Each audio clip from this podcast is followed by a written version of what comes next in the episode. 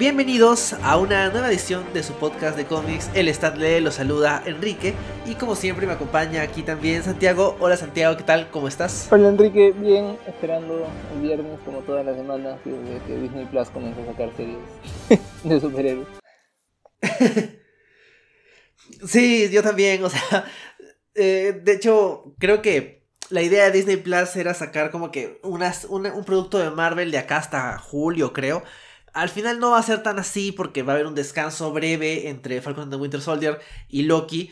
Y de ahí no sabemos cómo, en qué fecha va a salir Wadif y cuándo va a salir Hawkeye y Miss Marvel. Así que, bueno, fácil alguna de las dos termina saliendo para el 2022.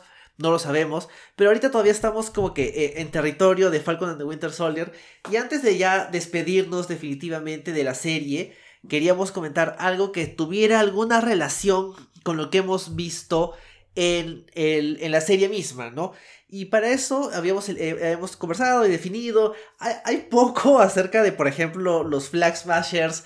Hay cosas sueltas acerca de, de, de US Agent. Pero uno de los conceptos que muestra la serie, que sí tiene una historia eh, específica, que tiene impacto y que de hecho yo no había leído antes, es justamente la idea de, de, un previo super soldado que, era, que sea un hombre afroamericano, ¿no? En este caso, en el caso de la serie y del universo Marvel, es eh, Isaiah Bradley. Y queríamos comentar Truth, eh, Red, White and Black, un cómic del 2003 que trata justamente acerca de la historia de origen de Isaiah Bradley. Sí, creo que estábamos con ganas de, de hablar de esto desde el primer cap creo no me acuerdo si salió en el primero o en el segundo de la serie creo que en el segundo. Este y bueno no sé si va a volver a aparecer yo en verdad esperaba que sí no no pensé que fuera algo de vamos a enseñar a este hombre y de ahí nos vamos a olvidar de él.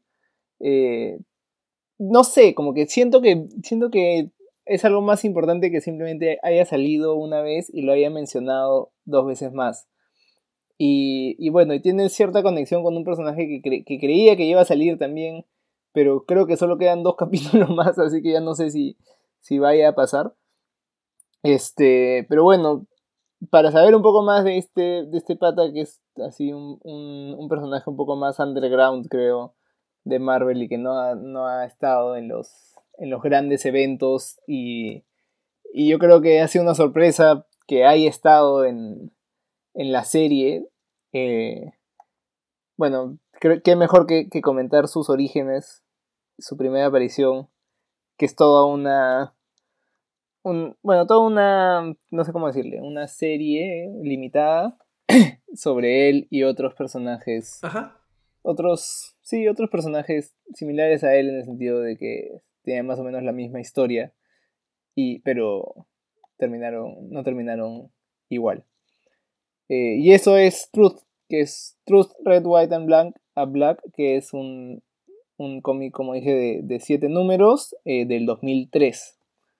O sea, ya, ya, tiene su tiempito, no es, no es tan moderno tampoco. Pero sí, supongo que ya califica en la edad moderna de los cómics de Marvel. Sí, o sea, de hecho el cómic es de, de los 2000, inicios de los 2000 cuando Marvel todavía estaba como que flojo en muchos aspectos pero camino a su resurgimiento. Si no me equivoco, ya es la época de Joe Quesada como editor en jefe de Marvel. Y ya como que estaba en buen camino, ¿no? De hecho, no mucho después llega Disassemble, que es algo que ya hemos comentado. Empieza la era de Ed Baker en Capitán América. Ah, Marvel estaba como que encaminado, pero todavía está en esa época oscura, post boom de los noventas, post bancarrota y todo eso. Pero bueno, más allá del concepto, del, contexto de, de, cómo estaba Marvel, de hecho, me, parece interesante que es un cómic del 2003. O sea, uno usualmente cuando, cuando ve los comentarios, usualmente quejas acerca de, de temáticas eh, de mayor diversidad, de tocar temas difíciles en cómics, es como que, ah, eso es muy moderno, eso no había antes. Pero bueno, el 2003 es hace un buen tiempo, son 17 años, 18 años, es bastante. O sea, 18 años, esto es prácticamente un, cuarto de una vida. Y, y hace 18 años es que se crea por primera vez esta idea de un super soldado afroamericano. Y no solo es simplemente casualmente afroamericano y nada más, sino que el cómic toca temas eh, duros que ya comentaremos más adelante. Bueno, eh, el cómic fue escrito por Robert Morales y dibujado por Kyle Baker. Robert Morales realmente no es conocido como un escritor de cómics, es periodista, era periodista, falleció en el 2013, o sea, tenía 55 años cuando falleció, o sea, bastante joven. Y él trabajaba en un montón de cosas acerca de periodismo y eventualmente, básicamente, terminó llegando a Marvel, eh, la idea de, de, eh, un Capitán América negro y a Marvel le gustó la idea, en particular a Joe Quesada, que es quien dirigía Marvel en esa época. Y bueno, pues terminó trabajando en Truth, escribió siete números.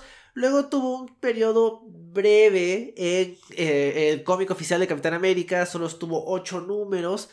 Y, de ahí ya no trabajó más en Marvel. Y bueno, eh, en 2013 falleció.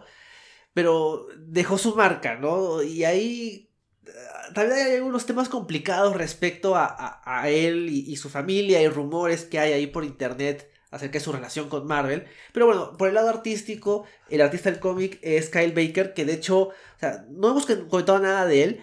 Pero el tipo, o sea, tiene su, su peso en la industria. El tipo tiene 8 Eisners. o sea, no es como que cualquier, no, es que le dijeron como que ya trabaja con este artista que, está ahí para rellenar cuando los, importantes están cansados o no tienen tiempo.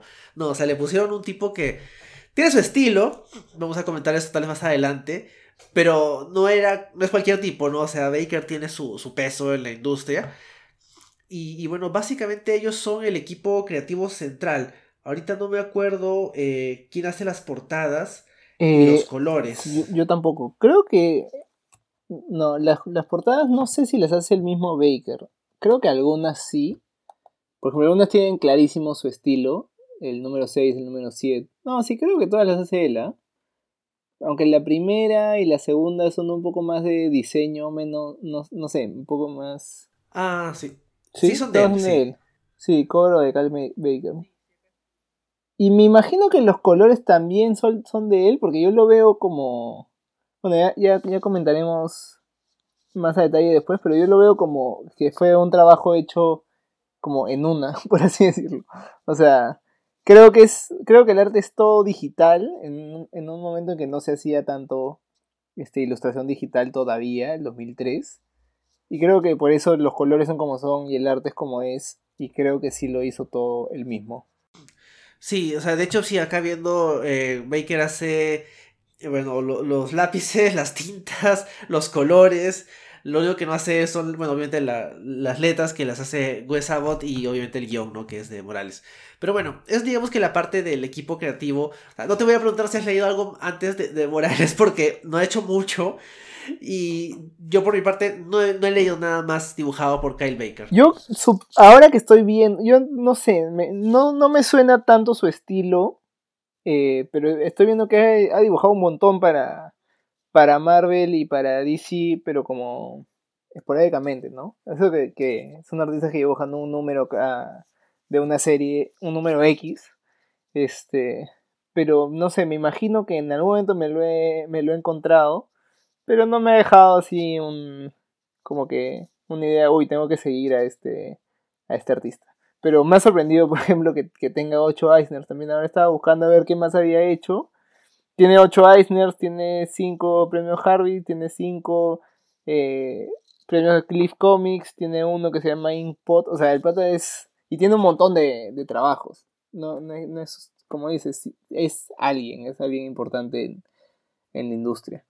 Este, bueno, son estos siete números son todo lo que lo que corresponde a la serie, lo hicieron estos dos, o sea, ahí salen en las portadas como que Robert Morales, Kyle Baker. Se nota que es un cómic un poco más de autor que, que simplemente un cómic más de, de Marvel, aunque también es un cómic más de Marvel. Este, y bueno, como decía, son, son siete números. Eh, de hecho, me, ha parecido raro porque yo no he encontrado ningún, eh, ninguna edición que compile los, los siete números. Eh, los he encontrado más bien por separado. Y ahora estoy viendo que solo había, creo que una, una edición de, o sea, un tomo, un TPB en el 2004, o sea, cuando terminó la serie, que es el 2003, que costaba 15 dólares y está agotado. No lo encuentro en ninguna parte. Y Y bueno, en Amazon pueden conseguir cada cómic a 3 dólares, que es más o menos el precio de portada de un cómic eh, regular. Y, y en Comixology también me sorprende que no haya una, una edición de como que, que compile los 7 números, pero pueden leer uno por uno y está 2 dólares cada uno. Que no es, bueno, no es barato, ¿no? Es, un, es el precio normal de un cómic. Y no está por oferta porque ha salido Isaiah Bradley en, en la serie ni nada. Simplemente su, su precio regular. De hecho, el año pasado Marvel y Comixology hicieron una promoción súper random. No, en realidad no me acuerdo si era random. Creo que fue por algún motivo en particular de, de todos estos temas eh, eh, de, de, violencia y brutalidad policial en Estados Unidos. Y un montón de cómics eh, de personajes o autores afroamericanos estuvieron en descuento. Y muchos de ellos gratis. Y yo, yo bueno, no compré, sino que agregué a mi colección de Comixology Truth, pero por algún motivo agregué los números 1 al 4 y me faltaron el 5, el 6 y el 7. Eso los tuve que leer en, en, Marvel Unlimited, pero bueno, ahí los tengo ahí guardados.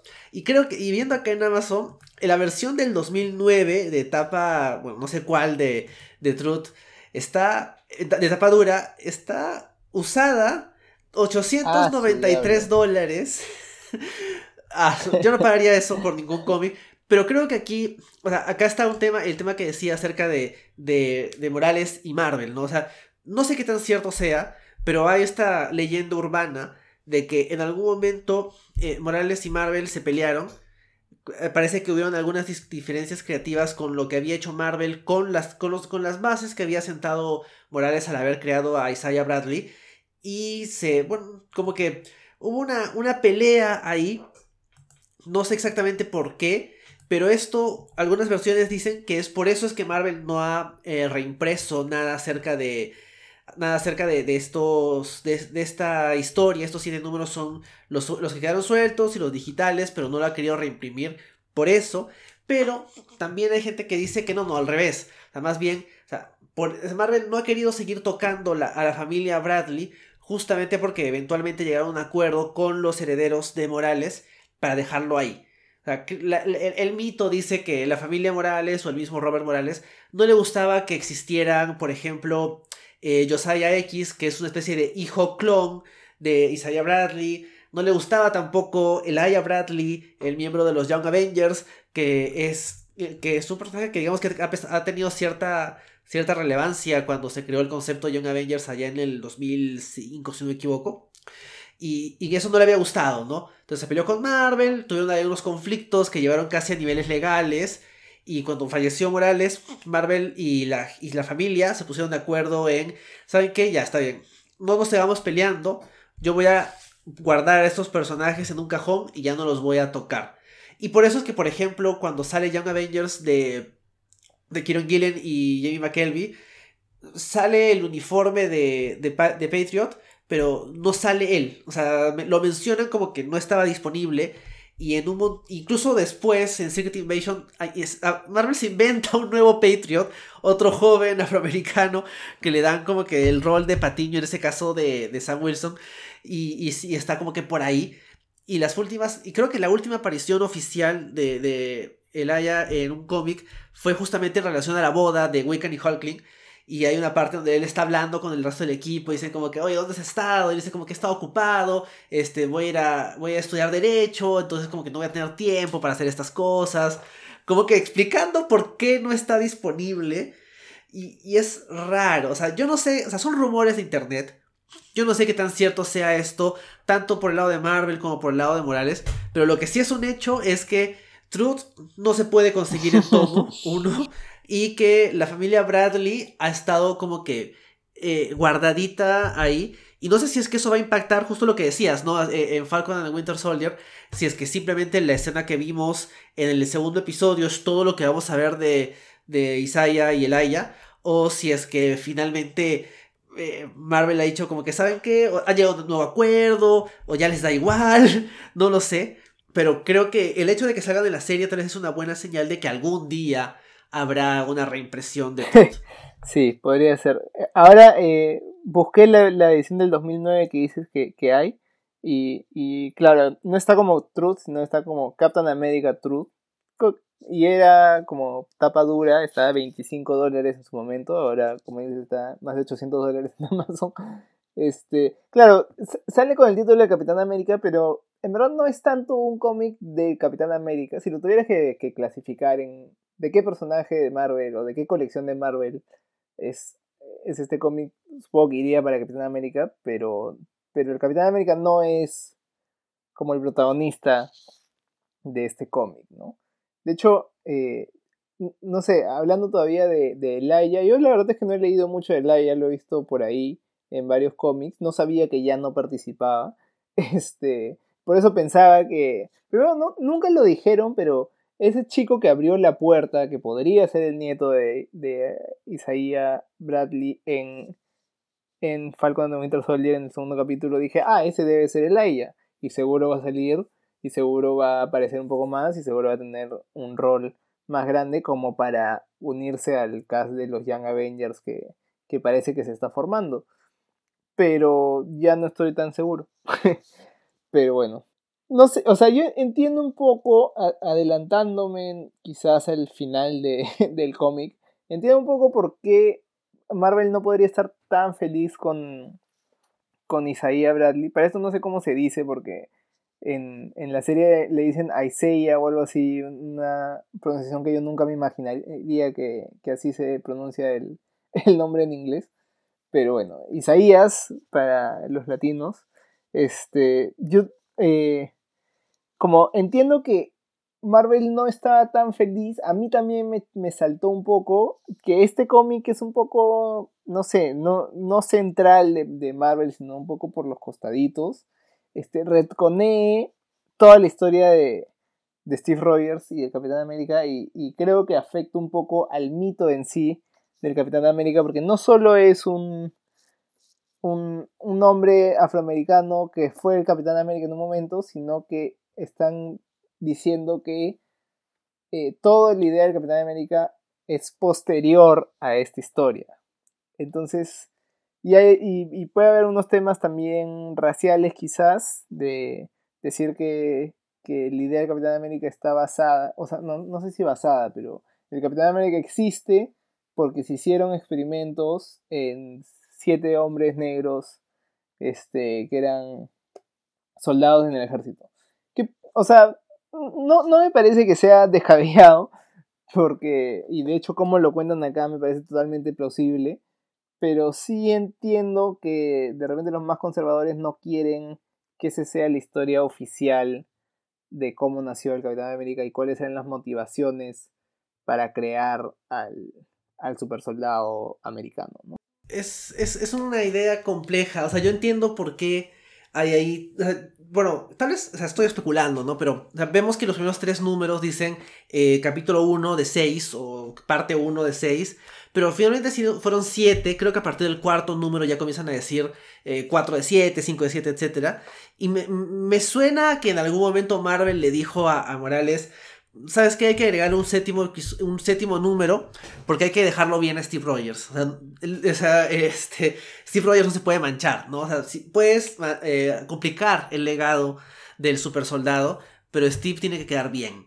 Y, se siente un poquito eso. Ya ahorita comentaremos un poco más acerca de la trama. Pero yo tal vez también siento que tal vez por ahí fue. Claro, al final después Morales escribió ocho números del cómic de Capitán América. Y luego Marvel lo sacó del cómic, lo había contratado para 10. Y, también puede ser eh, por ahí, creo que la, relación se terminó amargando. Así que, y, más por el lado de cosas que, que hizo Marvel, ¿no? Yo no creo que que Morales acá haya estado actuando de mala fe, porque obviamente él sabe que es trabajo en cargo, ¿no? O sea, él, él, no, es dueño, no era dueño de estos cómics, lo, es Marvel, lo cual es bastante injusto, ¿no? Pero, pero en fin, así funciona esta industria. Y creo que eso aumenta al, mismo legado de lo que te dice el cómic, ¿no? O sea, no es solo cómo lo, trata el gobierno americano a, Bradley, sino también cómo esta enorme empresa maltrata a, Robert Morales, que era un escritor... Eh, afrolatino, ¿no? O sea, él es este. Él es, eh, bueno, americano, ¿no? Pero es este afrolatino. No estoy muy seguro. Claro, dice, eh, por acá veo que era de descendencia afro-puertorriqueña. Entonces, y bueno, Kyle Baker también es afroamericano. Entonces, de hecho, como que eh, encaja con la temática del cómic. Y, se siente como que es un legado complicado. Y, por ejemplo, ahora leía esto, esta entrevista que, que hizo Ed Brubaker en el podcast de Kevin Smith, donde básicamente decía que no le habían dado nada por todo lo que aportó al Capitán América en el MCU. Y, y claro, o sea, si, si a Ed Brubaker, que le dedicó años a hacer lo mejor que se ha hecho el Capitán América en, la historia del personaje fácil, no, le no lo han tratado bien, imagínate a, a, a un tipo que que es significativamente menor en la industria, ¿no? Como, como fue eh, Robert Morales. Pero no sé, o sea, me, me, pareció raro. A mí también, yo me imaginaba que esta historia era un poco más moderna, más, bueno, más contemporánea. Y de hecho en el 2003, este, ya me, me, o sea, me parece bravazo que se haya hecho, pero me sorprendió un poco que en el 2003 Marvel esté tomando una posición tan política, por así decirlo, tan activa en, en hablar de temas de racismo. Bueno, en en, los cómics siempre se ha hablado, ¿no? Pero, pero un cómic sobre el Capitán América en que hablen como tan frontalmente de racismo, también me suena un poco más a, a, tiempos más actuales. Pero, pero no, es un cómic de 2003 y ya se ve un montón de cosas de, de las que, bueno, que vemos hasta el día de hoy o que vemos más seguido hoy porque hay más exposición este, de, de cómo se se ha maltratado desde el inicio de la historia de no solo de Estados Unidos, sino de, de las poblaciones de procedencia africana en todo el mundo este, hasta el día de hoy, ¿no? Pero no sé, o sea, no sé si, si seguir hablando de eso o hablar específicamente ya de la trama del cómic y de ahí ir comentando algunas cosas. ¿Qué te parece? Sí, creo que podemos pasar a la trama. De hecho, es un poco, no sé, gracioso leer el cómic sabiendo más o menos cómo va la historia, ¿no? Creo que ninguno lo había leído antes, pero teníamos una idea, ¿no? De, que existía esta idea del Capitán América Negro, que había sido como que por el contemporáneo a Steve Rogers. Pero, por ejemplo, yo leía los, los, primeros números, te presentan a tres soldados afroamericanos. Uno que es este, Isaiah Bradley, está casado, su esposa está embarazada, y está como que es, un soldado y simplemente está ahí haciendo su vida. Hay otro soldado que es otro tipo que es de una familia mucho más acomodada, igualmente afroamericanos, pero con mucha, una posición social mucho mejor, que tiene como que su, su hace referencia que es un tipo, es comunista, está en contra de la guerra y básicamente lo obligan a, a enrolarse por una cuestión de, de privilegio económico, ¿no? Como que como tú tienes plata, no te vamos a mandar preso, te vamos a dar la opción de meterte al ejército por, haberte, por haber protestado contra la guerra. Y el tercer personaje es un, e, es un miembro del ejército un poquito más experimentado, que también ha estado involucrado e, en, momentos de tensión racial, de, de defender a, las personas afroamericanas de los ataques de los, de los gringos. Y el tipo también ha estado en prisión por, justamente por eso, ¿no? Por cuestiones mucho más... Eh, eh, de defensa ante, ante el racismo en Estados Unidos, ¿no? Te presentan esos tres personajes y claro, como que sientes de que uno de los tres va a ser el nuevo Capitán América, pero bueno, nosotros sabemos cuál va a ser. Claro, pero a mí también me sorprendió en el momento como que todos ellos, ya desde el primer número me pregunté, oye, ¿y qué pasa con ellos? O sea, ¿por qué ellos no llegan a ser como, no sé, del pelotón del Capitán América o algo así? Este, y de hecho en, los primeros números todavía no se nota tanto quién va a ser. O sea, no, no siento que se le dé tanto protagonismo a, a, a Isa, por sobre los demás. Porque todos tienen su, su backstory, todos tienen sus personajes secundarios, este, todos tienen su, su propio rollo. Entonces, en verdad, cualquiera de ellos podría ser, para nosotros que sabemos que uno de ellos terminó siendo Capitán América, este, no sé si al comienzo de este cómic ya la gente sabía uno de estos va a ser un Capitán América, pero en los primeros números por lo menos es imposible como determinar cuál de ellos va a ser. Y creo que es recién hacia el final en que cuando ya como que van se van como digamos descalificando algunos que te das cuenta que, que Bradley va a ser el, como el elegido. Sí, y de hecho es hasta interesante que Bradley es el que queda, o sea, no es el que... Eh, no es como que el, mito que es de Steve Rogers de que era el más eh, noble y entregado de todos los reclutas que habían seleccionado para los experimentos del super soldado. O sea, Bradley es el que queda, ¿no? Los otros fueron la, idea del experimento para en este caso es que la fórmula del supersoldado que había hecho el profesor Erskine se había perdido, ¿no? Porque Erskine estaba muerto y la estaban replicando con otro científico alemán, eh, eh, profesor Nagel, que acá le ponen otro nombre, pero es básicamente es, el, el, mismo personaje que sale en la serie incluso, y es una fórmula inferior, así que la están probando justamente con soldados afroamericanos que hace referencia a, eventos reales de la historia americana. Pero bueno, la idea es de que la prueban con esos soldados. De los, no sé, 300 en las que la probaron, sobrevivieron 8.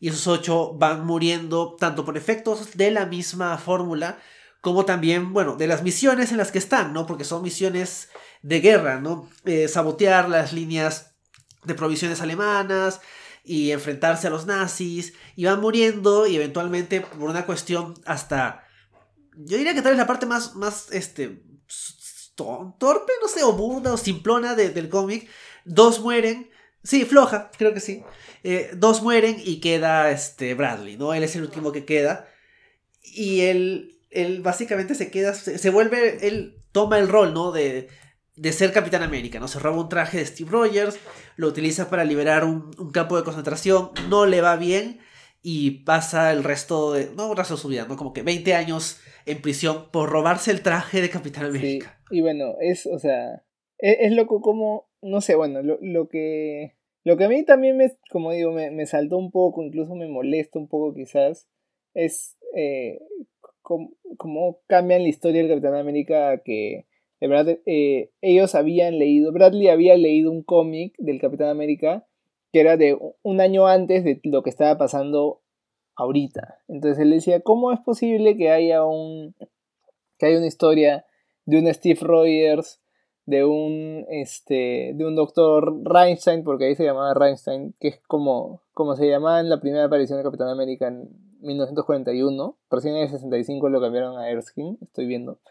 Este y dice, pero, o sea, yo también he tenido al doctor Reinstein, también me ha puesto el suelo a mí. Ahora hay un Steve Rogers, este, como siendo parte del ejército, siendo Capitán América. Y alguien le explica, no, pues, o sea, primero hicieron el cómic y después dijeron, oye, tenemos que, tenemos que hacer que esto sea realidad.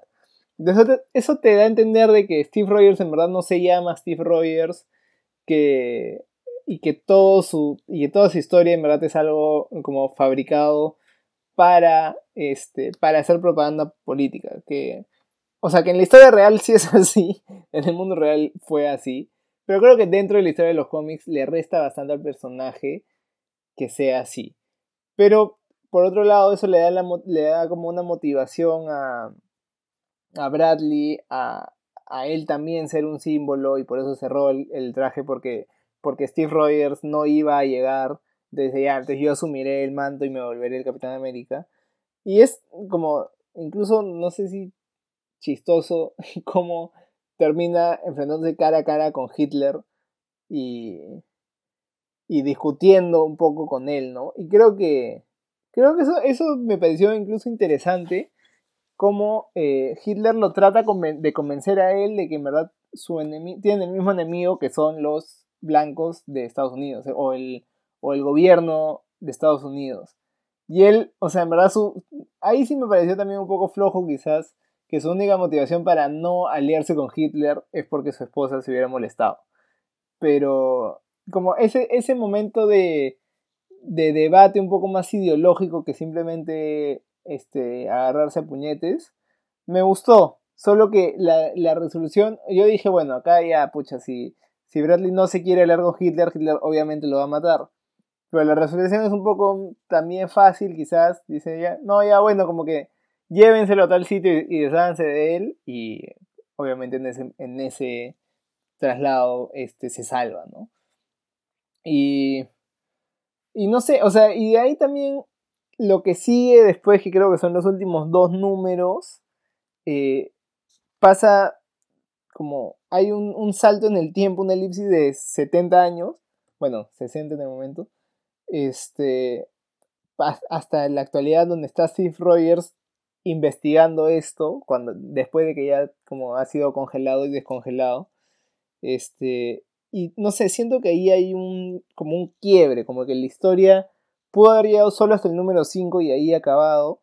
Y el 6 y 7 es más como un epílogo. Y de repente tiene, o sea, va en, en la línea de lo que tú decías de que fácil está pensado hasta, hasta un punto y Marvel le, dije, le, le dijo a Morales, no, ¿sabes qué?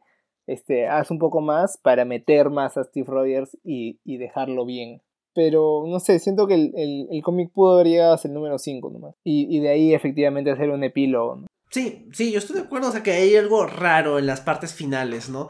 Yo creo que también esta, esta idea de quién vino primero, o sea, después Marvel ya lo ha dejado claro, de que primero fue Steve Rogers, luego fue Isaiah Bradley, y que justamente eh, esta, esta, confusión que hay ahí en el cuarto número es, o cuarto quinto número, es justamente porque yo creo que ahí Marvel como que me comenzó a meter mano. Tengo entendido de que la idea es que este cómic no iba a estar en continuidad, pero luego dijeron, ¿sabes qué? Hay que hacerlo continuidad. Y eso obligó a, algunas cosas, ¿no? Esta confusión acerca de quién vino primero, este tema de, de la parte del epílogo, entre comillas, de toda esta, esta parte de Steve Rogers investigando el tema y conociendo a, a Isaiah. Pero creo que ahí tal vez donde no, les falló, tal vez si lo hubieran planeado como continuidad desde un inicio, les hubiera fluido un poquito mejor y hubiera quedado más claro los hechos. De hecho, por lo que tengo entendido, este, Reinstein era el, nombre código del profesor Erskine. Luego se le cambió el nombre a Erskine. Y claro, acá hay otro profesor eh, Reinstein. Y la única diferencia es que Erskine era Joseph con F y el de este, el de este cómic es Joseph con PH. Y, creo que ahí justifican como que no, no, es, no es el mismo personaje, simplemente usan el mismo nombre código, porque claro, no se iban a quedar con el mismo nombre que tenían en la Alemania nazi, lo cual, lo cual tiene sentido, o sea, tiene sentido que no usen su nombre real, lo que no tiene tanto sentido es que hayan usado el mismo ambos y la única diferencia ha sido una F y un PH que, que realmente no, no, no son diferentes. Pero creo que esos son eh, como que cosas que quedan, ¿no? De tratar de meter esto en la continuidad. Y, y eso es como que raro. Pero creo que los elementos un poquito más, eh, no diría, eh, no sé si culturales, políticos, un poco más complejos del, de, de, del cómic, como por ejemplo la conversación que tiene con, con Hitler, ¿no? O sea, este Hitler que es hasta cierto punto caricaturesco, le dice, o sea, como que, oye, los gringos te tratan mal. Y es cierto, o sea, lo hemos visto en el cómic. El ejército americano básicamente masacra al resto de los, de los reclutas que no fueron elegidos para el programa. Y luego los que son elegidos para el programa te, este, van muriendo poco a poco. Entonces te queda claro de que obviamente este Bradley le tiene que tener cólera al gobierno americano. Pero como dices, su respuesta de no, a, a mi esposa no le gustaría, suena muy floja sobre todo para los horrores que hemos visto en las páginas anteriores. Siento que tal vez ahí, ahí faltó algo, ¿no? Porque, o sea, no sé, si es que hubiera, por ejemplo, este, eh, Bradley citado lo que vio en, los, en el campo de concentración que liberó, bueno, intentó liberar, porque al final lo atraparon. Si es que hubiera dicho como que, oye, yo he visto lo que hacen a, a la gente acá, uno diría como que, claro, el tipo puede saber que los, los gringos son terribles, pero ha visto cómo es Hitler. O sea, Hitler no le va a engañar. Pero lo de la esposa sí me pareció como que chistosón, pero, pero ahí le faltó. Y creo que eso es lo, lo que menos... Lo que hace que, que, la parte final se sienta un poco rara, ¿no? Porque acaba ese número cuando lo rescatan la resistencia alemana. O mejor dicho, acaba ese número cuando... Cuando se va, ¿no? Cuando lo, después de que lo interroga Hitler. Y luego ya en el, el número final el Capitán América interrogando a un líder neonazi que también está, era veterano de la guerra, ahí como que se complementa la historia, ¿no? Y, creo que tal vez ahí lo, lo que tampoco encaja tan bien en la continuidad es cuando este agente del FBI, también eh, negro, le dice a Capitán América, todo el mundo sabe que existe Isaiah Bradley, o sea, todo el mundo refiriéndose a, a la población afroamericana, y el Capitán América está como que, oye, ¿qué? O sea, yo no sabía, que claro, o sea, él estuvo no sé, 20 años congelado, pero ha estado activo otros 30. Entonces e, es un poco raro. Y por un lado, me gusta como concepto, porque por ejemplo ves esta, esta pared llena de fotos de Isaiah con un montón de celebridades y, y artistas afroamericanos. Y algunos no tan y algunos no afroamericanos. ¿no? Está la foto con Stan Lee, hay una foto que tiene con Bono, otra con John Lennon y Yoko Ono, pero también está este está Muhammad Ali, está Nelson Mandela. sea, esta idea de, de que para los gringos como Capitán América eh, Bradley no existe, pero para la comunidad afroamericana no es una leyenda, o sea, es, es un tipo real y, y, hay pruebas de eso, como todas las fotos que tiene con, con un montón de artistas y celebridades y, políticos. creo que tal vez esa idea pudo haber quedado un poquito mejor desarrollada, pero como idea me gusta, ¿no? O sea, no es que Steve Rogers sea eh, malicioso e intencionalmente no quiera reconocer a Bradley. Simplemente por ser un, blanquito bueno, pero blanquito al final del día, no lo conocía. Sí, y creo que, creo que se lo dice incluso a esta gente, le dice como que, oye, este, estás, estás más o menos perdonado porque has estado congelado un montón de tiempo, pero sí, como, igual está mal que hasta ahora no te hayas enterado que existe. Pero, pero claro, o sea, no, no se entiende si todo el mundo, todo el mundo sabe que, que había un Capitán América negro o si solo la comunidad afroamericana. Este, pero sí, o sea, esos, como ese último número, me gusta la, el, el debate con, también con este, bueno, no, creo que ese es el penúltimo. Sí, el penúltimo con el, con el que era también general en la guerra, creo que era un racista terrible que, que le dice Hitler tenía razón. Y es como que, o sea, me da risa y me da pena porque hasta el día de hoy como los gringos tienen esta, esta narrativa de nosotros vencimos a Hitler, nosotros por nosotros ganamos la guerra y Hitler era el malo y nosotros somos los buenos.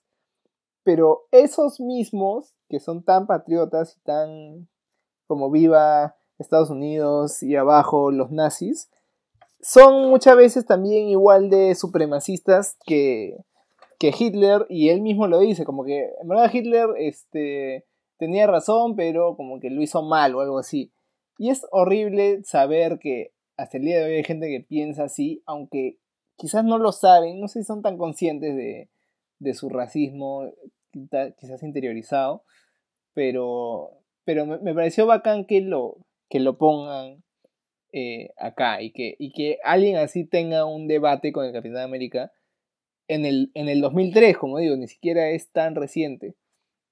Este, y me da risa también como al final después de después de pelear horrible el pata le dice, "Oye, pero me das tu me das tu autógrafo." Que es, bueno, además es chistoso también porque es un, un fan de es bueno, es un vendedor de cómics, coleccionista, todo. Y también siento que eso es eh, un poco, no sé, irónico como gente que lee cómics y que ha estado como expuesto a, todo esto por tanto tiempo, se queja de que, por ejemplo, los cómics traten de, de meter una agenda más social o que hablen de temas de, de inclusión. Y es como, no entiendo, ¿qué has estado leyendo? ¿Qué es lo que, qué es lo que te gusta de los cómics? Si no son estas cosas de, de luchar por alguien más, de proteger al que necesita, al que necesita ser protegido o de, bueno, o de la unión y todo. Entonces también me, parece paja y como que ahí siento el mérito de, de Morales en este cómic, más que en la historia en sí, que no es tan complicado, que puede ser un poco, no sé, sonsa por momentos, es en los temas que mete quizás de a, de a poquitos, pero que, pero que igual como son importantes y se nota que son parte clave del cómic de, este cómic que sí es como bien político, por así decirlo. Sí, de hecho, creo que lo, más acertado que mencionas es cómo se siente un cómic mucho más reciente a pesar de ser del 2003. Esta idea de, cómo este tipo que no solo es veterano de la guerra contra los nazis, sino que encima es hincha de los superhéroes y del Capitán América en particular, y aún así es súper racista. Incluso me gusta el detalle de que el, sea, el tipo, cuando lo vemos hablando con Steve Rogers, obviamente está viejo, o sea, es veterano de la Segunda Guerra Mundial, obviamente está viejo, pero el, arte tanto en... Eh, insiste en mostrarlo, no, no diría como que adorable, pero no te muestra, se ve raro pero de una forma en que no se siente, eh, no sé cómo decirlo, no, diría desagradable, pero tiene una, una, caracterización interesante. O sea, incluso hay este, este momento en que hay como una especie de flashback y tiene como que una mirada súper inocentona de niño, pero es, es, bueno, hay un montón de personajes terribles en este cómic, pero él es fácil uno de los más terribles. Y, es un cómic que tiene a Hitler. y, creo que ese es uno de los grandes aciertos del guion y del arte, del cual hablaremos un poquito más adelante. Pero también me gusta que eh, la idea es justamente que Steve Rogers no es exactamente cómplice de esto, él no sabía. Y no, no te queda tan claro qué tanto puede él hacer para corregir esta situación. Pero por lo menos eh, trata de, de no negar la posibilidad de que, de que Steve pueda tratar de tener un acercamiento con, con Isaiah. El tema también es de que como consecuencia tanto de su, de su arresto, de los años que pasó eh, en, confinamiento solitario y los efectos del sol, del, del serum de super soldado, Isaiah básicamente tiene daño cerebral, ¿no? O sea, como menciona su, su esposa, es prácticamente un niño. Y, claro, no tiene diálogo en el presente, o sea, simplemente reacciona a, la, visita de Steve, se toma una foto, sonríen, se pone lo que queda de su traje, del que usó cuando fue capturado por los nazis, y, ahí queda, y es un final bonito, o sea, me gusta esta idea de, de, de Isaiah feliz de tener otra vez su traje de Capitán América y tener algo de, reconocimiento, pero igual te, te queda una sensación de de lo que sea que haga Steve es tarde, ¿no? O sea, ya, ya el daño está hecho. Y eso es solo para, para Isaiah, ¿no? no eh, aparte de los 300 otras personas que murieron en el proceso, todos ellos eh, hombres afroamericanos engañados, ¿no? Por el gobierno americano. Y, es, es una historia difícil, o sea, creo que puede tener sus problemas de, de, pacing, pero temáticamente es muy, muy rica. Aunque sí me, deja, la, o sea, de hecho, Morales es, es afro-latino y sí me parece medio curioso de que ninguno de los tres personajes eh, afroamericanos que, utiliza al inicio sea también afro-latino como él. No sé si tal vez intencionalmente no usó ninguno como afro-latino para que la gente no diga, ah, no, te estás escribiendo tú en el cómic. No, o sea, bueno, a mí no, me, bueno, yo no sabía que era afro-latino, pero no sé, de repente me fallan las matemáticas, pero no sé si había tantos afro-latinos en, en Estados Unidos en la Segunda Guerra Mundial. No, no sé, no. Bueno, supongo que sí, ¿no? Pero bueno, no sé. No importa. Este. Sí, o sea, yo también creo que el, final es como que bonito. Y es, no sé, feeling incluso. Como Isaías así con ese. que dice, como, con esa mirada de niño. Está todo orgulloso y feliz por estar con el Capitán América. Por, no, no solo por estar con el Capitán América oficial, sino también por este, como dices, haber recibir reconocimiento que, que nunca tuvo. Y no sé, o sea, por ejemplo, ahí me gusta un poco más eh, este, este nivel que le dan en.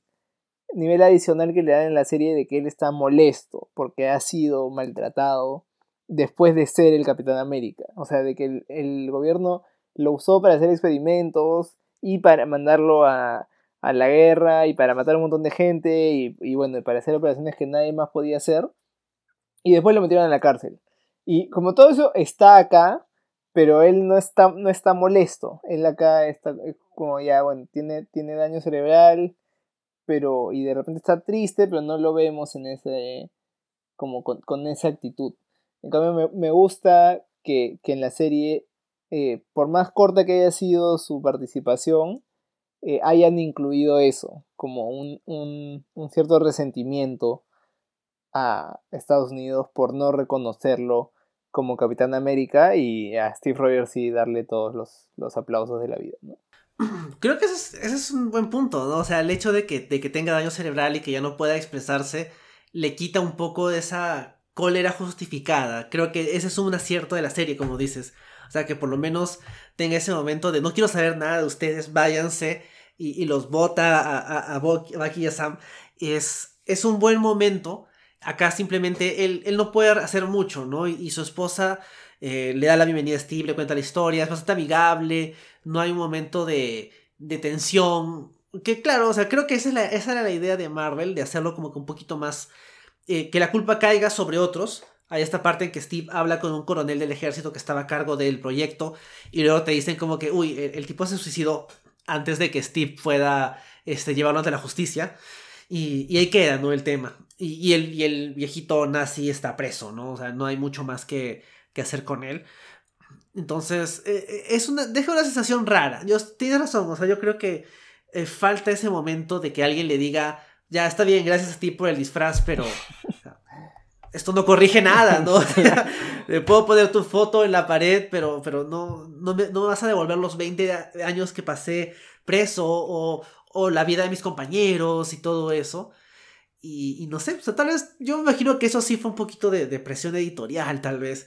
Tal vez Marvel no quería que se sienta tan, tan molesto, ¿no? O sea, tan, tan como, o sea, ya de por sí el cómic es, es controversial, o sea, siempre la gente lo menciona como que sí, es como que el secreto oscuro del universo Marvel, uno de tantos, pero tal vez uno de los más, o sea, uno de los más interesantes, o sea, no es como, por ejemplo, este, no sé, eh, había la, araña que picó a Peter Parker, le picó a dos personas ese día.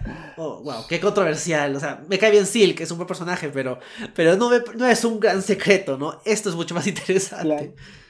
Sí, pues en, ese sentido, o sea, sí me, como no me llega a convencer, a gustar el retcon de que, de que él haya sido antes, este, y que Steve Rogers sea todo un toda una fabricación del, gobierno, pero sí me gusta como que haberlo incluido a él en, la historia.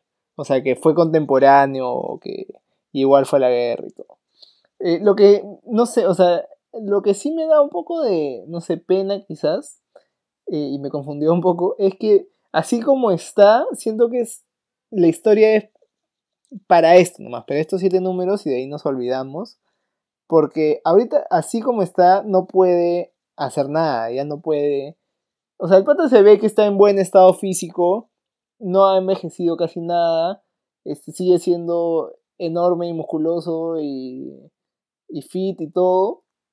Entonces, como siento que podría, si no tuviera el daño cerebral, no sé, eh, incorporarse a ser o un sidekick de Capitán América o su propio superhéroe o algo, como que volver a darle una gloria que quizás se mereció en un momento. Eh, y de hecho, yo pensaba que sí había aparecido en algo así, porque varias imágenes que veía son de otros cómics, de otros artistas, en que él sale más como en acción. Pero no sé si esas, si esos son como también historias como en el pasado, o si eh, después cambiaron un poco el, desenlace de, de este cómic. Porque ha aparecido en varios cómics más, pero no sé que, que sí veo acá que ha tenido varias apariciones más, no es como que de acá nunca más apareció. Y bueno, y, supongo que tiene que tener una relación con, con Elaya, que también fue un personaje importante, creo, para, para Marvel en algún momento. Sí, o sea, de hecho, eh, Isaiah sale brevemente en Young Avengers de Heimberg y. Oh, no me acuerdo el nombre, de Ichung. Eh, sale brevemente, en teoría el backstory de, de Elijah es que él tiene superpoderes porque recibe una transfusión de sangre de su abuelo. el plot twist es que no es cierto. O sea, Elijah en realidad se metía este, este Mutant Growth Hormone, esta especie de esteroides sacados de mutantes. Y al final de este arco en, en Young Avengers tiene un accidente, bueno, no un accidente, creo que le, le disparan y recibe una transfusión de su abuelo y ahí ya recibe poderes de verdad. Entonces sí tiene que ver y, creo que. No me acuerdo si lo mencionamos cuando hablamos de la boda de Tormenta y Black Panther. Pero, pero sale Isaiah, eh, Isaiah en esa boda.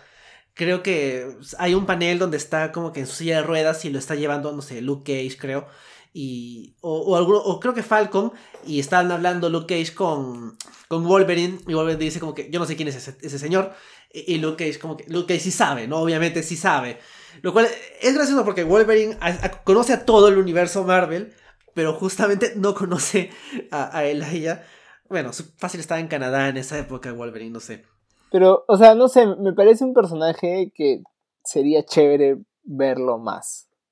No sé, verlo en, acción, por así decirlo. Sí, yo, creo que tal vez como la historia no estaba hecha para ser en continuidad, ya tenían la idea de, eh, bueno, eh, Isaiah tuvo una misión y eso fue todo, ¿no? Como que ahí quedó y no hay espacio para otras historias en continuidad. De hecho, eh, el mismo Morales al final de su arco, de su trabajo en Captain America, el cómic, hace un arco en el cual viene un Isaiah de otra dimensión, donde él ha sido hasta expresidente entonces como que trata de, contar un poquito más de historias acerca de él, pero es, es esa nomás. Es, eh, de hecho, creo que nadie, o sea, yo creo que... No me gusta creer en rumores que he visto por internet, pero yo sí creo que Marvel hizo como que un...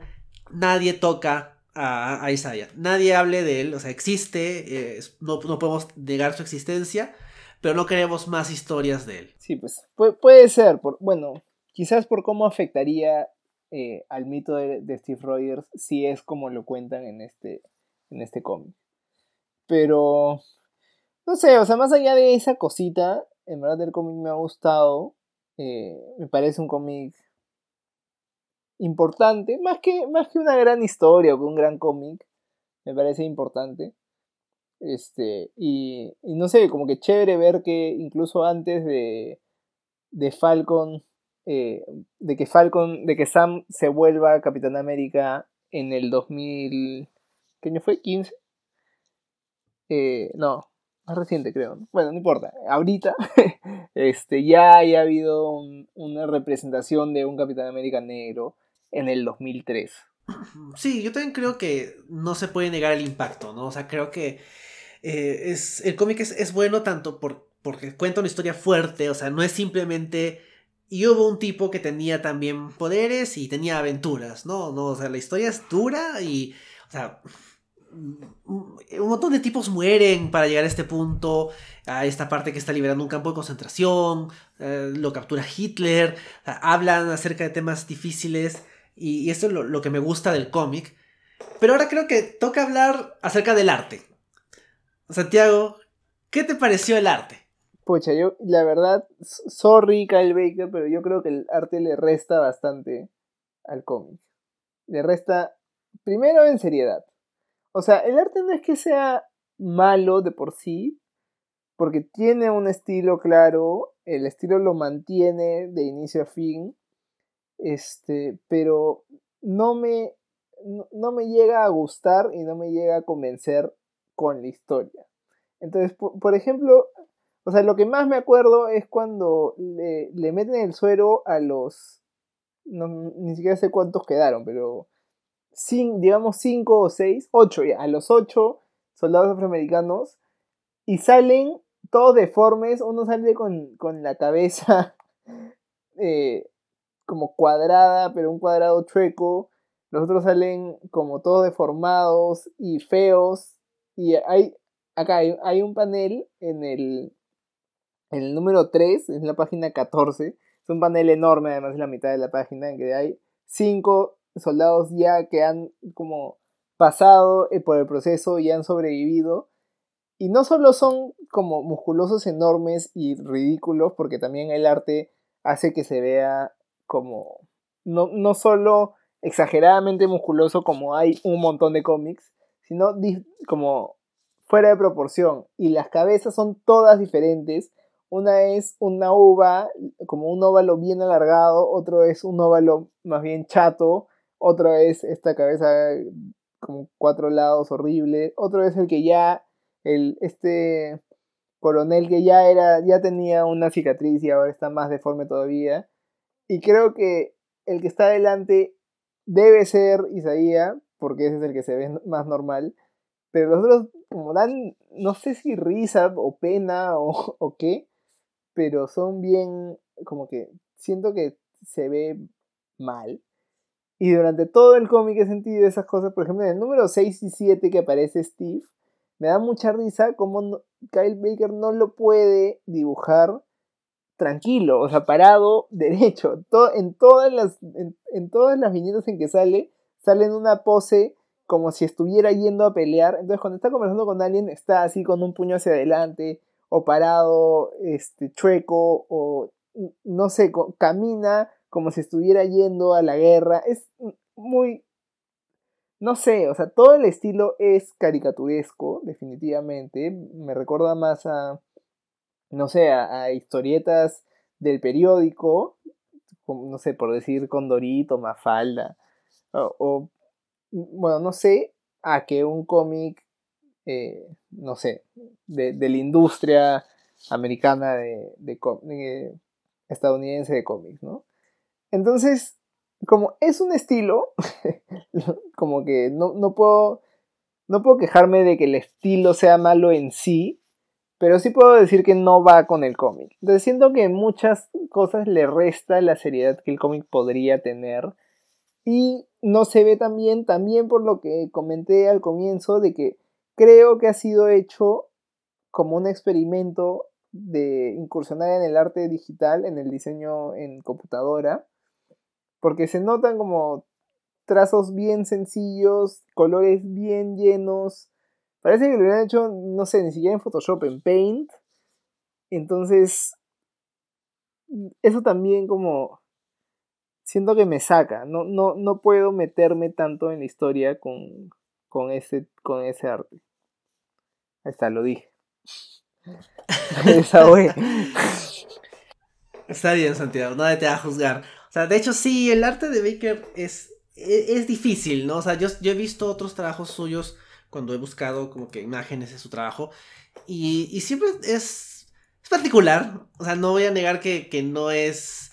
Eh, no me encanta, o sea, tiene su estilo claramente marcado, la forma de los cuerpos, las caras, y no me sorprende que haya sido así acá. Siento que es su estilo, ¿no? No lo ha variado mucho. E incluso hasta cierto que hasta, lo ha exagerado un poquito más en este cómic. Pero no tanto. O sea, él siempre ha ido por esta onda. Y, y no sé, o sea, no está mal. Pero es, es, raro. Y creo que tal vez lo, donde sí me molesta es cuando las cosas no se ven claramente, ¿no? O sea, por ejemplo, hay este panel en que están peleando los otros dos eh, super soldados y a, y a Bradley lo mandan lejos. Y, el arte es particularmente malo en esa escena porque no identificas quiénes están peleando, no te queda claro a quién han mandado lejos, lo tuve que leer un par de veces para que me quede claro, o sea, qué fue, ¿no? O sea, qué, qué pasó. Y claro, es porque Bradley sobrevive porque a él lo despachan rápido y los otros dos se, pelean, uno mata al otro y luego el, militar eh, racista mata al que sobrevive, ¿no? Entonces ahí como que el, arte no, me termina de cuadrar, como dices, yo, yo pensaba de que tal vez la las proporciones exageradas de, de Bradley eran consecuencia de la versión eh, mala, incompleta del serum de super soldado que le dieron. Pero después lo ves a Steve Rogers y él también es desproporcional, es demasiado grande. Entonces, ay, ay, ay, no es que, no es que el arte me está diciendo están así por culpa del serum. No, o sea, así dibuja Baker, o sea, es, así es el arte.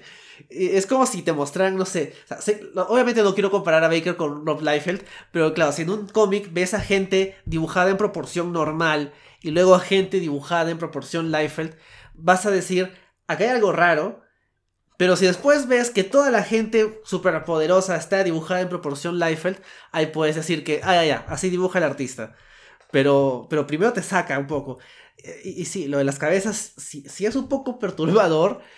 Y no termina de quedarme claro si es que es efectos del serum o si genuinamente es el artista tomando una decisión artística, ¿no? Porque a veces hay artistas que dibujan con formas exageradas, ¿no? Yo me acuerdo cuando hablamos de, de Miss Marvel y el arte de Adriana Alfona y como por ejemplo el papá de Miss Marvel era súper grande y su cabeza era enorme en contraste con el resto de personajes que tenían proporciones más normales, entre comillas. Yo creo que acá también le pasa a Baker, ¿no? Se, se toma estas licencias con los personajes super heroicos, les da esta forma súper, súper heroica, que no me termina de convencer. Y, y, también hay otros detalles, ¿no? Los colores me parecen un poco simplones, casi no hay fondos, le falta algo ahí, o sea, creo que entiendo cuando funciona como por ejemplo, esta, esta versión de Hitler que inicialmente no se ve tan amenazadora y luego va, va cambiando. O por ejemplo, este soldado que como decía hace un rato se ve como una especie de, viejito, eh, no inocente, pero no el monstruo que genuinamente es. Insignificante, claro. Exacto. y, esto como que funciona bien. Y también las partes tales más eh, idílicas, ¿no? Del primer número, por ejemplo, cuando todavía estamos en los años 40, antes de, de, Pearl Harbor, y todo está como que más o menos bien. Pero igual siento que, que el arte no me termina de convencer. Sí creo que las portadas funcionan mejor que el arte interior. Y creo que ahí te das cuenta que puede ser un tema también de tiempo y de esfuerzo, ¿no? Porque las portadas las ha hecho él y son mucho mejores. Y por ejemplo, la portada del número 6 es así, ese estilo exagerado, caricaturesco. Sus pies, o sea, son, son rarísimos. Como toda, o sea, es, bueno, estoy describiendo la, la, portada del número 6, es Isaiah Bradley con el traje de Capitán América como corriendo hacia la cámara, hacia nosotros. este, y es como, se nota un estilo bien caricaturesco. Pero está bien, pero se nota que está bien hecho, está, tiene, o sea, buenos acabados, está limpio. En cambio, en el interior no está nada limpio, incluso si, lo hace con ese, con esos, con esas proporciones, pero un poco más esforzándose. No sé, creo que por ejemplo si hubiera tenido un entintador aparte, el entintador pudo haber repasado sus trazos de una manera mucho más este, limpia, ¿no? Eh, fina. Que, que, no sé, por ejemplo, es un problema con, con nuestros amigos Frank Miller o John Romita Jr., que dibujan y hacen un montón de rayas y como, o sea, uno se imagina cuál es la que debió haber quedado y cuando tienen un buen entintador, el entintador solo, solo entinta una y cuando tienen a un entintador mediocre, el entintador entinta todas las líneas que ha hecho y es una cosa horrible.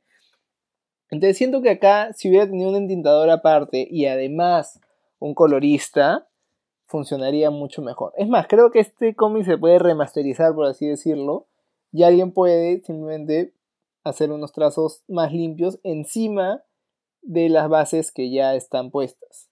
No sé, también viendo el, último panel, la última viñeta del número 7, que es Steve abrazando, como que posando para la foto con Isaías, los dos con sus trajes de Capitán América.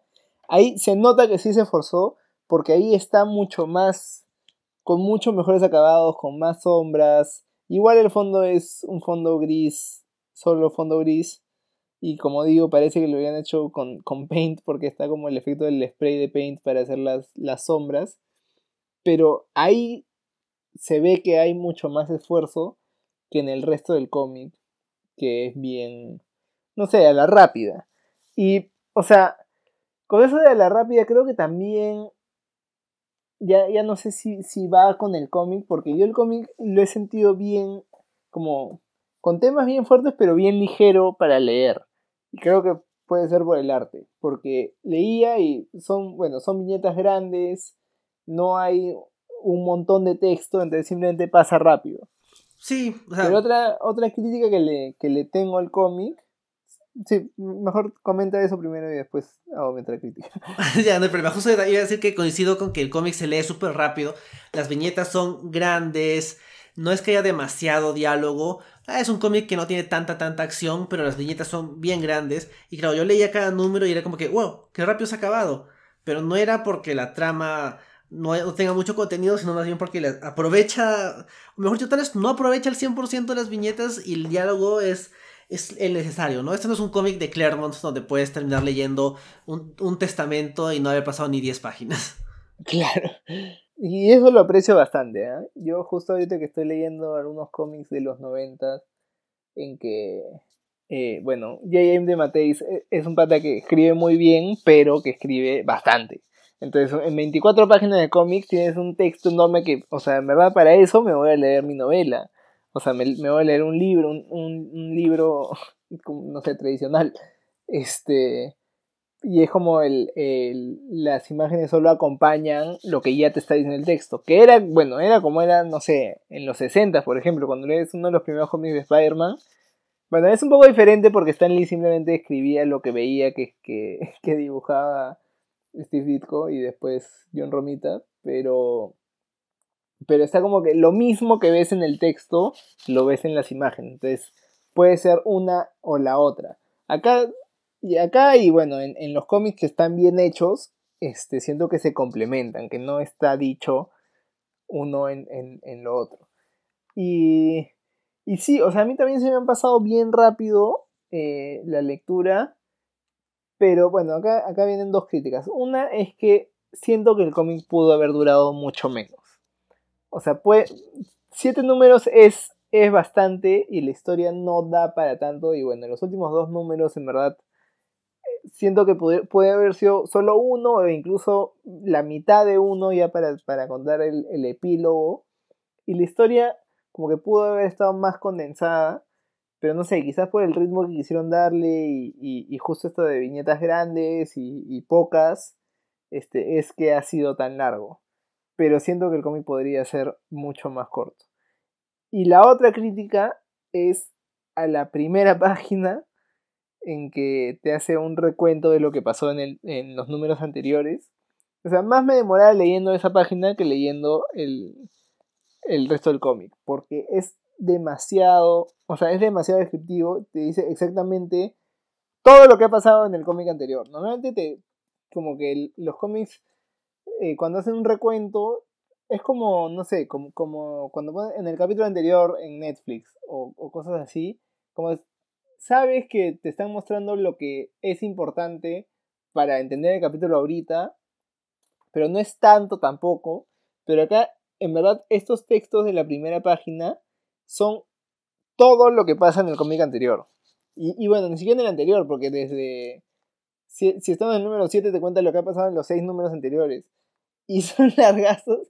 Y bueno, y da flojera leerlo también porque son letras chiquititas porque es un montón de texto y tenía que tener una página. Entonces, o sea, no sé, no sé si siento que lo pude haber obviado y alguien si quiere lo puede obviar, pero a mí me gusta leer todo lo que lo que esté en el cómic, porque siento que, que debería, o sea, que debe estar ahí por algo, por algo lo están metiendo. Es más, cuando leo cómics antiguos me gusta leer también las páginas de publicidad o cosas para ver, para hacerme una idea de qué es lo que ven. No importa tanto pero ver lo que promocionaban, por ejemplo, de otros, de otras series o algo. Entonces me gusta leer todo lo que hay en la revista que estoy agarrando. Entonces acá sí es, para colmo, parte de la historia. Siento que debería ser algo necesario, relevante. Y quizás, o sea, quizás lo sea si estás leyendo el número 7 y no has leído los 6 anteriores. Pero si lo estás leyendo, sí me parece totalmente innecesario que pudieran haber condensado un poco mejor la información brindada en esa página. Yo también lo, veía y era como que usualmente sí hay un resumen en la mayoría de cómics y suele ser útil, ¿no? Porque por si lo lees mes a mes te puedes olvidar, por si alguien le ha cogido el número en desorden, pero sí, pues estos, estos resúmenes eran el cómic hasta ese punto y eran bastante completos por si había algún tema que no te había quedado claro, pero sí es, es raro, o sea, creo que es algo que ya no se hace, o sea, que en general no se hace, no es algo que haya cambiado con el tiempo, sino que en general no, es, no se hace resúmenes tan largos. Sí me pareció algo bastante extraño en este cómic. Y bueno, eh, de ahí no tengo más, más quejas sobre el cómic. En verdad, lo que, lo que menos me ha gustado ha sido esas primeras páginas y el arte. Y bueno, y quizás que sea, que sea un poco largo. Pero como digo, no se siente largo porque se lee rápido, entonces normal. Por ejemplo, creo, creo que si estuviera en una edición como compilada, en un tomo, podrían obviar esas primeras páginas y, y ponerlo todo de corrido y sería y se leería mucho mejor y no se sentiría tan largo. Eh, y bueno, y creo que lo que más me ha gustado del cómic bueno, no es lo que más me ha gustado, pero sí, sí creo que es bueno resaltarlo. Es las portadas sí son bien chéveres. Y es como, es el mismo artista. Eh, cosa que es, no sé, irónico. Pero las portadas me parecen mucho más, mejor logradas y también más simbólicas, más poderosas que, el, que el arte interior. Sí, las portadas también me gustaron. Creo que la, esta portada donde salen los soldados afroamericanos y estas líneas rojas o, la portada inicial, ¿no? Que simplemente es la silueta de, Bradley, son bastante efectivas. Yo creo que llama la atención, ¿no? Ah, las que tienen un poquito más de, formas, por ejemplo, esta en la que levanta a Hitler, ahí se nota un poco el problema. La número 4, esa es terrible.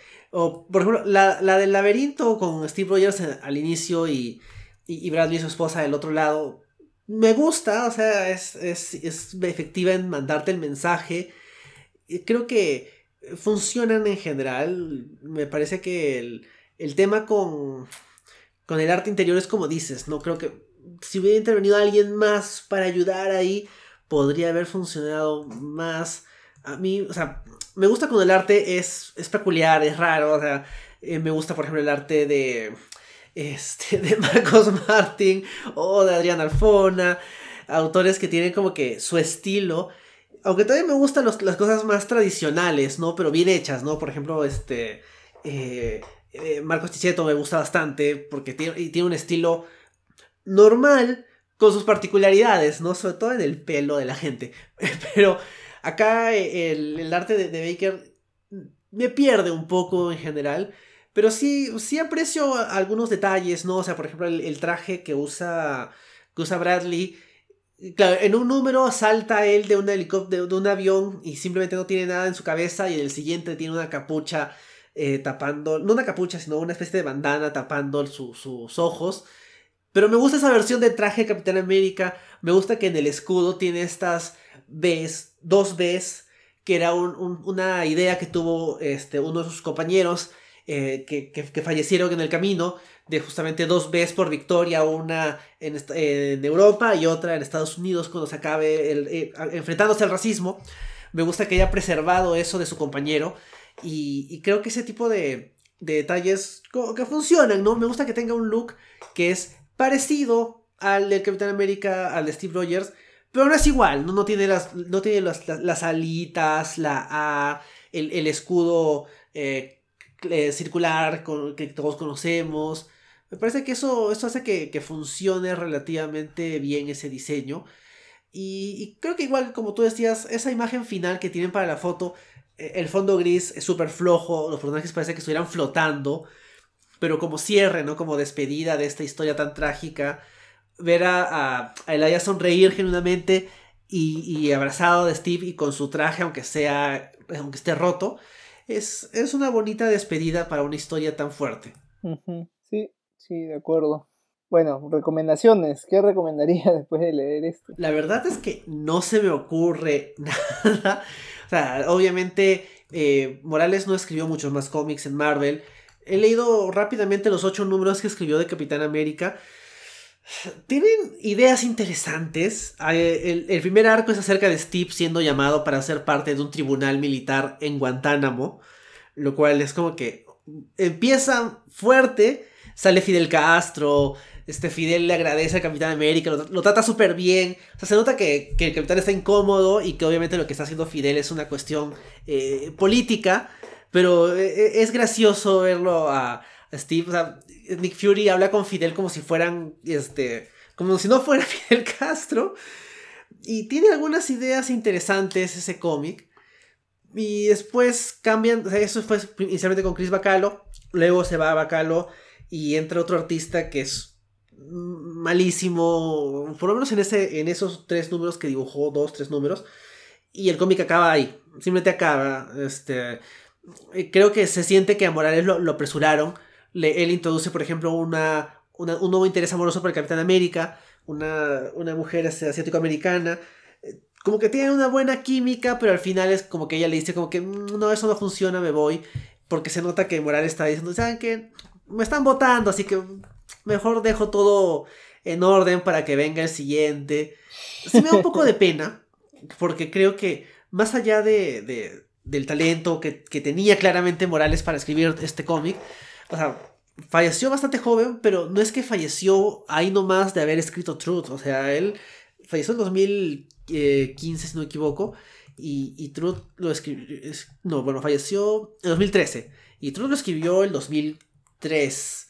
O sea, hubieron varios años en el camino en los cuales eh, no sé qué pasó, que no pudo tener más chance de, de, dejar más su, marca en el, mundo de los cómics, lo cual me da un poco de pena, ¿no? Siento que, o sea, para ser el primer cómic de, un tipo, o sea, Truth está muy bien y, y se me deja con esa sensación de, pucha, me hubiera gustado ver más de, este autor, pero así con, con algo temático parecido o incluso algo con el arte de Kyle Baker no, no se me ocurre qué podría recomendar. Sí, o sea, yo en el, en el, tema de, de Capitán América y afroamericanos, eh, bueno, recomendaría el... Quizás, no sé si el cómic que comentamos hace un mes de, de Sam convirtiéndose en Capitán América, o no, sé qué, qué, más haya por el tema. Eh, pero, por ejemplo, me estaba acordando ahora este, de cómics, no sé, de temática así afroamericana. Y, por ejemplo, el cómic que, comentamos hace, hace ya mucho tiempo, el año pasado, de Bitterroot, que es como es sobre una familia afroamericana, es escrito por, por, por un afroamericano y dibujado por un afroamericano. Entonces, como que, no sé, siento que es chévere como darles estos espacios que, que comentabas más temprano que Marvel había dado en, en Comixology para que la gente lea un poco más de obras afroamericanas. Entonces, no sé, siento que, que, por ahí puede ir una, una, recomendación. Esto también fue, o sea, los dos artistas son, son afroamericanos también.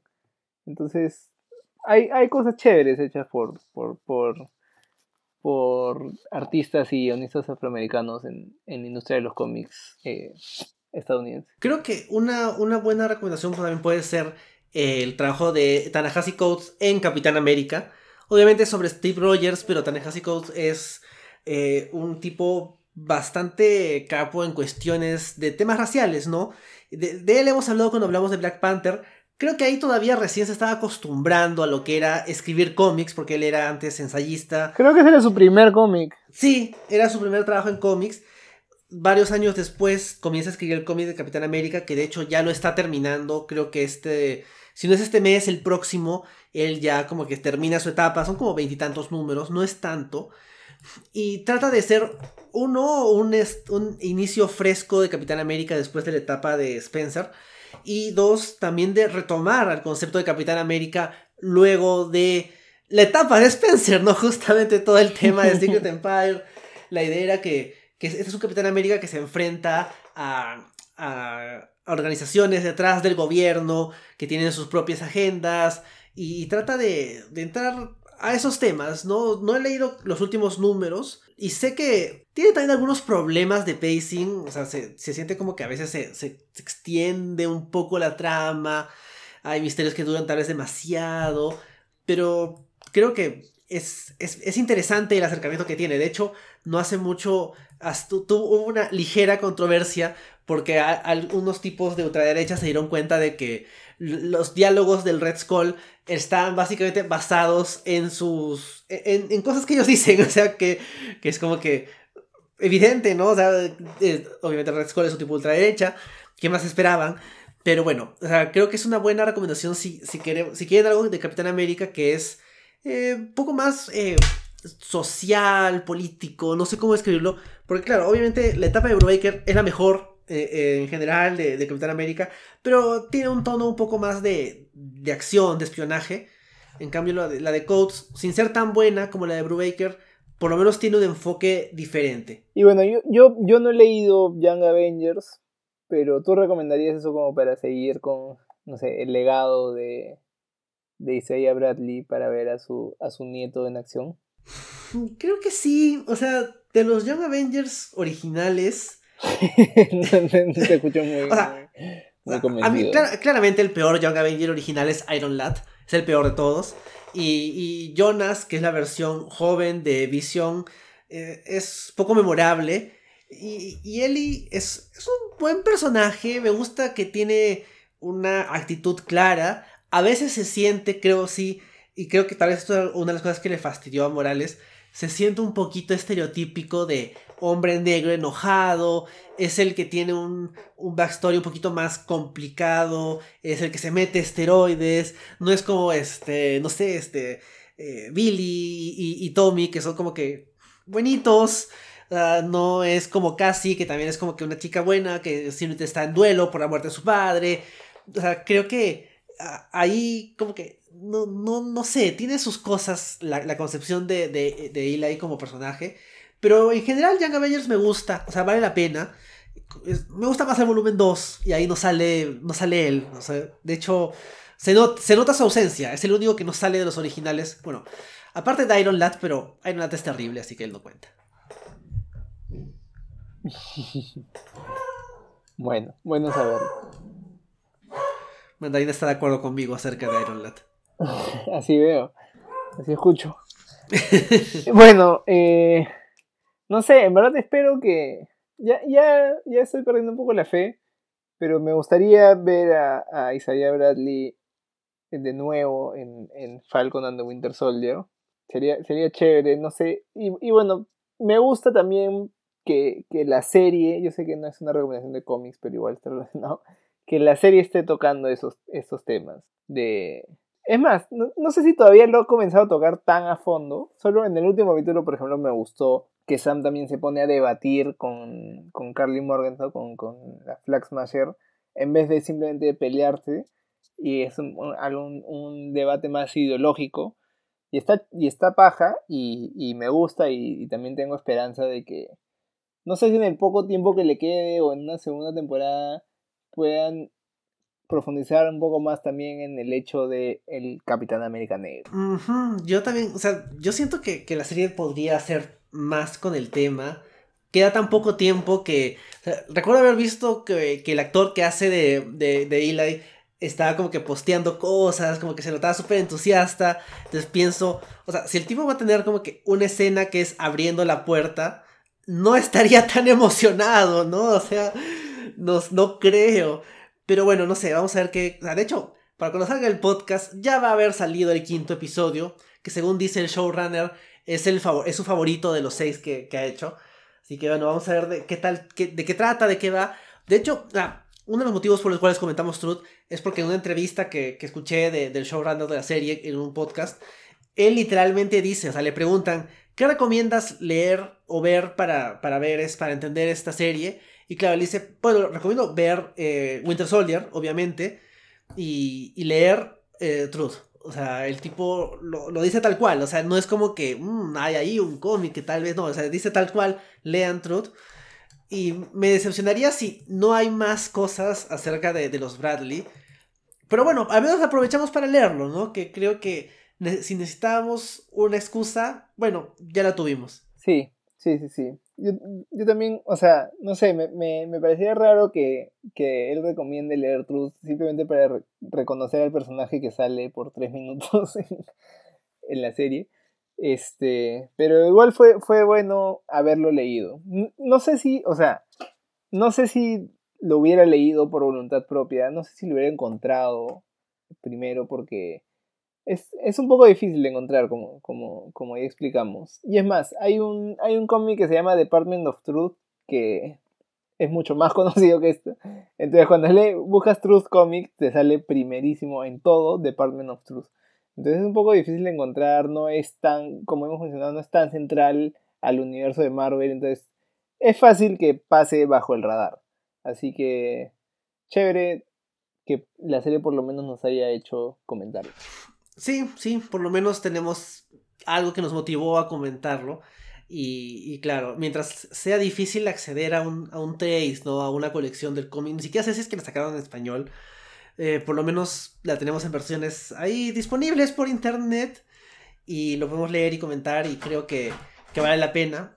Así que eso sería todo. Sí, verdad, ni siquiera se me ocurrió pensar este, buscarla en, en castellano. Pero sí, parece que hay un... Bueno, agotado también. hay, una edición de Panini Comics de Truth Capitán América. Ya ni siquiera sé cómo sale porque me sale un pop-up acá enorme que no me deja leer. Capitán América, la verdad, rojo, blanco y negro. Pero está agotado. Así. Ah, no. Creo que todavía no sale, pero va a salir porque sale el 17 de junio de 2021 no está disponible y no tiene precio. Así que quizás en junio podamos acceder a una edición de Truth que no nos cueste 830 dólares. sí, sí, pues. O sea, de hecho, viendo acá rápidamente en eBay, hasta, hasta los, números individuales los están vendiendo por precios absurdos. Pero creo que es más bien un, error de, la gente, ¿no? Por ejemplo, acá veo el número 1 a 220 soles. y el número 2 a 43. bueno. especulación siempre hay en, en internet. Sí, pero bueno, este, creo que esto sería todo. Todavía no sabemos qué vamos a comentar de cada dos semanas, así que estaremos sorprendidos. Sí, estaremos ahí atentos a, No creo que pase nada nuevo en la serie, como para que amerite que sigamos hablando de temas relacionados a, Capitán América. Pero bueno, al menos me, alegra que hemos comentado los tres Capitanes América, o sea, este, Bucky, Sam y ahora este, Isaiah Bradley. Lo único que nos faltó fue John Walker, pero estaba un poquito más complicado encontrar un cómic que se pudiera comentar de él, de, su época como Capitán América. Sí, y bueno, creo que cualquier, cualquier cómic de, de John Walker que comentemos sería spoiler para la serie. Sí, también, también. Pero bueno, eh, acuérdense que pueden encontrarnos en Instagram como el Stanley Podcast y en todas las plataformas de podcast pueden escucharnos en Evox, Spotify, Anchor, Google Podcast, Apple Podcast y no sé si me olvidé Pero ahí los esperamos y denos like en Instagram, síganos para ver qué estamos comentando y también para ver qué estamos leyendo, recomendaciones de cómics que nos han gustado y más. Exacto, así que ahí nos pueden buscar, pueden seguirnos y ahí pueden escuchar las ediciones anteriores del podcast donde hemos estado hablando casi casi todo de Marvel este año. Pero tal vez después de este podcast podemos descansar un poquito de Marvel hasta que se estrene Loki, ¿no? Sí. Bueno, lo último que comentamos fue Invincible, que no es de Marvel, así que eso nos salvó. Pero sí, pues no nos pueden culpar que este año haya sido Marvel céntrico. Si, si todo lo que ha salido ha sido Marvel, excepto por el Snyder Cut que no cuenta. Sí, sí, no, no cuentan. Segundos intentos no cuentan. Bueno, en fin. este, creo que eso ha sido todo por esta edición, ¿no, Santiago? Sí, ya nos escuchamos en dos semanas. Gracias, Enrique. Sí, nos escuchamos en dos semanas. Adiós. Adiós.